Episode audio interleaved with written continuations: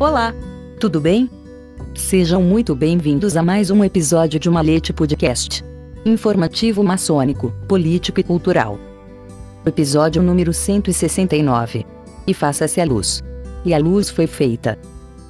Por irmão Dário Ângelo Bagieri. Bom dia a todos futuros irmãos. Se aproxima de um momento ímpar na vida de vocês. Cada um terá, à sua maneira, uma interpretação sobre o que irá ocorrer. E guardará em seu coração e mente a chama da verdadeira iluminação interior que vem de Deus, o Criador incrível. Vocês irão observar que os objetos que nos cercam só são visíveis porque refletem a luz. Esta luz se propaga por ondas. A sua irradiação é eletromagnética e energética. Foi estabelecido pela ciência que a luz deve sua geração à matéria, a combustão a produz e a emite. A luz é um elemento constitutivo do universo. Segundo Pierre Rousseau, ela visível é apenas uma fração ínfima do domínio das radiações eletromagnéticas, que são vibrações transversais de forma senoidal, de um duplo campo elétrico e magnético. Está hoje provado que a luz segue a curvatura do espaço. O preto, o branco e as cores frequentam o nosso destino. A vida, a natureza e o cosmos só se expandem pela luz. A luz ilumina o mundo. A luz é Deus. As peregrinações existiram em abundância nos momentos dos solstícios e dos equinócios. A criação da luz determina o início do tempo. A luz original não é do Sol. Os astros são apenas luzeiros. A luz de Deus é universal, é a desejada pelo Criador. Os salmistas, os profetas, os reis, todos cantaram a luz divina, que determina o conhecimento. No Salmo 119, Davi assim se expressa: Tua palavra é uma lâmpada para iluminar os meus pés, uma luz para brilhar sobre o meu caminho. Em Provérbios, vi, 23, lemos: O mandamento divino é uma lâmpada, a Tora é luz. O salmista diz ainda que em Aruê se veste de luz como de um manto, Salmos 104, 3. Os comentaristas rabínicos do pensamento judaico explicam a existência de uma luz escondida, Existe uma luz do Espírito, criada e separada do Criador. Agora surge a grande questão: quantos de vos conseguirão manter viva essa luz dentro do coração e aspergi-la sobre seus irmãos, sobre sua família, sobre o seu trabalho, sobre as pessoas que o cercam, enfim, sobre a humanidade? Vemos hoje que muitos são chamados, mas poucos são os escolhidos. Entender esta declaração concisa de encerramento é entender a parábola como um todo. O que Cristo quis dizer com, porque muitos são chamados, mas poucos, escolhidos. Para responder, necessitamos entender o que Jesus quer dizer aqui por chamados e escolhidos. A palavra chamado permeia a parábola. O texto em grego diz que os servos chamam aqueles que foram chamados para as bodas MT 22, 3. Mas somente os eleitos, escolhidos, irão, no tempo de Deus, receber o chamado interno. Essa é a grande viagem do homem profano nesta seara aqui no orbe terrestre. Entender o chamado e ser escolhido pela sua transformação do vulgo profano em uma fonte de virtudes.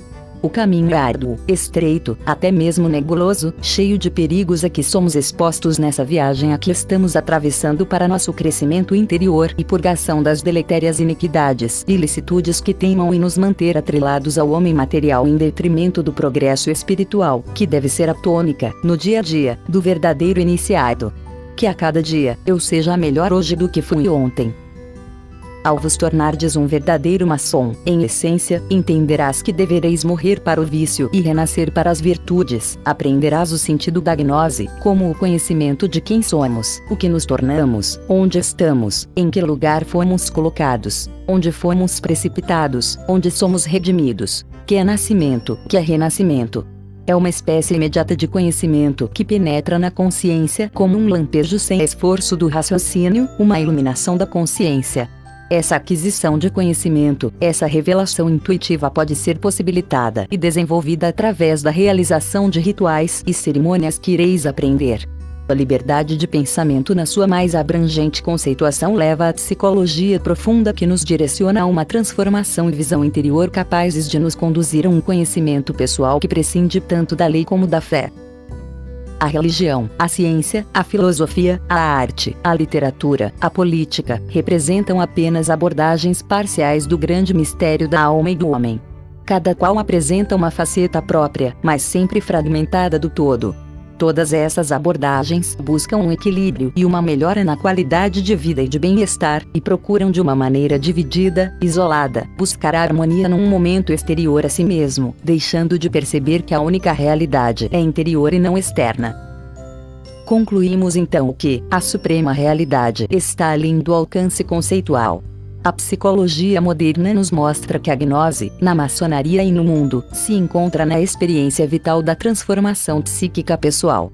A prática ritualística, como exemplo, nossos rituais, pode induzir transformações, mas não pode ser confundida com fórmulas de sabedoria, pois cairia num terreno dogmático e nebuloso. A experiência é sempre pessoal, e nunca conseguiremos expressá-la ou interpretá-la adequadamente, tentando organizá-la desta ou daquela forma, direcionando apenas a razão, uma vez que toda conceituação tentada aponta apenas semelhanças na experiência. Esperamos que vos não sejais apenas os chamados, mas sim também os escolhidos. Sejam bem-vindos à maçonaria. Se forem persistir entre nós, serão mais oleiros na construção do edifício interior que alicerça as colunas do universo e serão realmente dignos de serem também a luz do mundo. Tríplice fraternal abraço. O autor, irmão Dário Ângelo Bagier é mestre instalado.